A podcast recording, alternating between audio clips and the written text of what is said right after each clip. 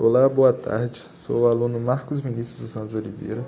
Hoje estarei apresentando um trabalho junto com a aluna Isadora Moreira de Aguiar. Somos do turno matutino do terceiro ano da turma 03. Iremos apresentar um trabalho da matéria de Geografia do professor Damião, com o tema de vida urbana.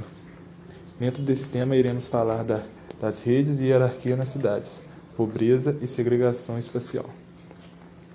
A hierarquia nas cidades vem acontecendo através do processo de urbanização, ou seja, a hierarquia urbana, fazendo assim com que as grandes cidades tenham grande influência econômica sobre as médias e pequenas cidades. Através dessa hierarquia surgem as redes urbanas, que unem as cidades do país através de vários sistemas, como por exemplo, comunicações, transportes e mecanismos econômicos.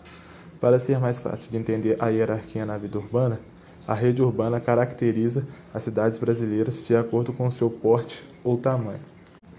Bom, desta forma, as cidades brasileiras são divididas em cinco categorias, que são elas metrópoles, capitais regionais, centros subregionais, centros de zona, centros locais. Antes de tudo, precisamos entender que a segregação espacial diz respeito à reprodução espacial e geográfica de segregação social advém da relação dos espaços que cada indivíduo ou grupo ocupa na sociedade. Acontece nos centros urbanos e é atrelada a condições econômicas, culturais históricas e pode ser voluntária ou involuntária.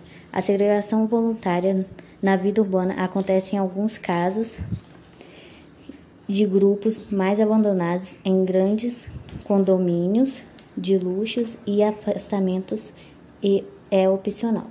Já a segregação involuntária refere à periferação e marginalização de alguns grupos de pessoas. Está relacionada às lutas de classe e à desigualdade de oportunidades imposta pela sociedade.